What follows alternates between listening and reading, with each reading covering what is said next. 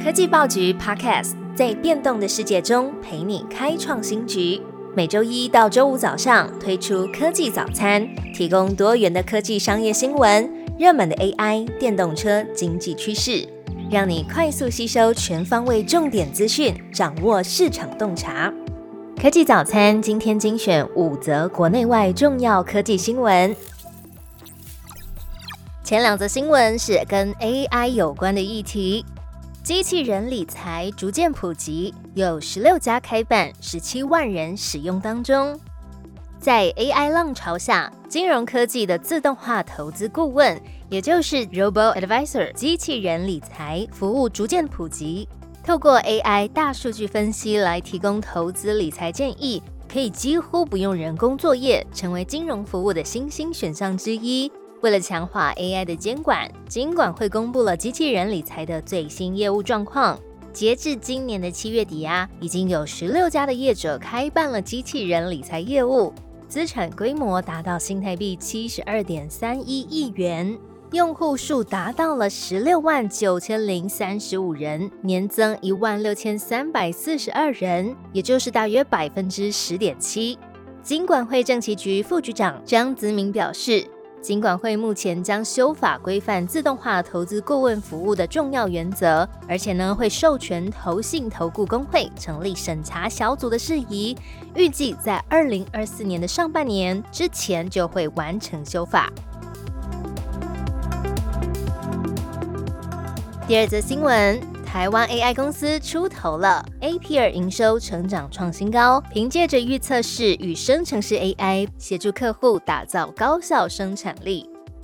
AI 正夯，APR 从台湾本土出海到日本，在二零二三年 AI 强势发展下，也让 APR 拓展强劲的市场，并且扩张垂直产业。APR 近期公布了营收创新高的消息。营收年增达到了百分之四十二，而且季营收高达六十二亿的日元，大约是十三亿的台币。不仅如此，毛利也达到了历史新高的三十二亿日元，大约是六点七亿台币，年增百分之四十五，使得毛利率提升到百分之五十一点三。另外呢，营业利益还有净利也已经转正，而且表现超越了先前的财务预测。其中，营业的利益率为百分之一点三，而净利率则是百分之一点九，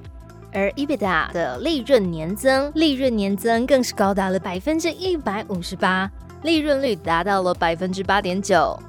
人工智慧的应用需求越来越多，使用 AI 人工智慧协助客户来推动业务决策，也让 APR 的总客户数年增百分之二十二。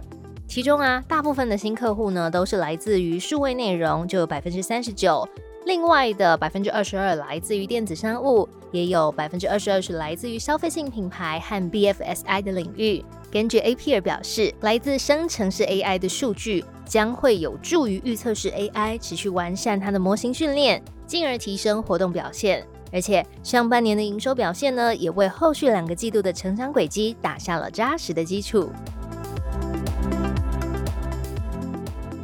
接下来持续关注是两则跟台湾有关的讯息。台湾的最新 GDP 将在本周五出炉，能否保二受关注。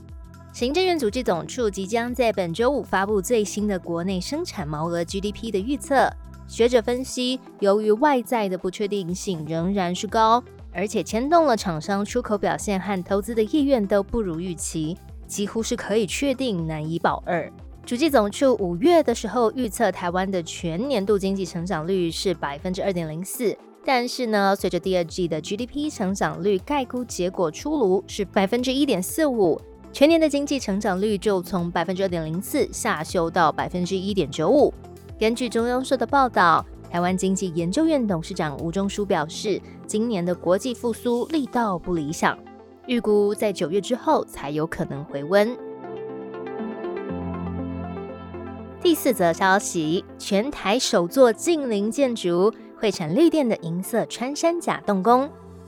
因应离岸风电维运的需求，台电公司在彰化县新建了第一座绿能维运中心——光源之石，在昨天举行了动工典礼，预计在二零二四年底完工，将会是台湾第一座的近邻建筑。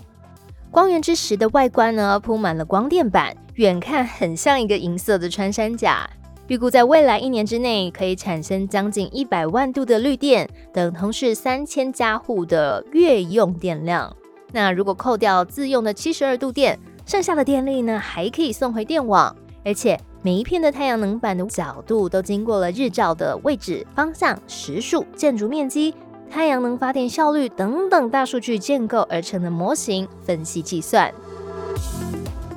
今天的最后一个议题是关于电动车。全球电动车销量在二零三五年会跳增七倍，占过半的新车比重。随着各国在推动碳中和，也加速车辆电动化。日本研调机构富士经济最新公布的报告推估显示，在二零二二年，全球燃油车的销售量陷入萎缩，但是 EV 电动车、还有 PHV 的插电式油电混合车以及 HV 油电混合动力车。销售都有提升，能源署也预测到二零三零年，全球的电动车至少成长十倍，达到二点五亿辆。根据富士经济的报告，也预估二零三五年的电动车市场呢，会以中国还有欧洲为核心，持续扩大。在二零三五年，全球的电动车销售量有望比二零二二年还要增加七倍，也就是占整体新车销售量的过半比重。科技报局 Podcast 全新登场，记得按下关注，点选追踪。最好听的科技新闻都在 Tag Orange，锁定科技早餐，为你快速补充营养知识，活力开启新的一天。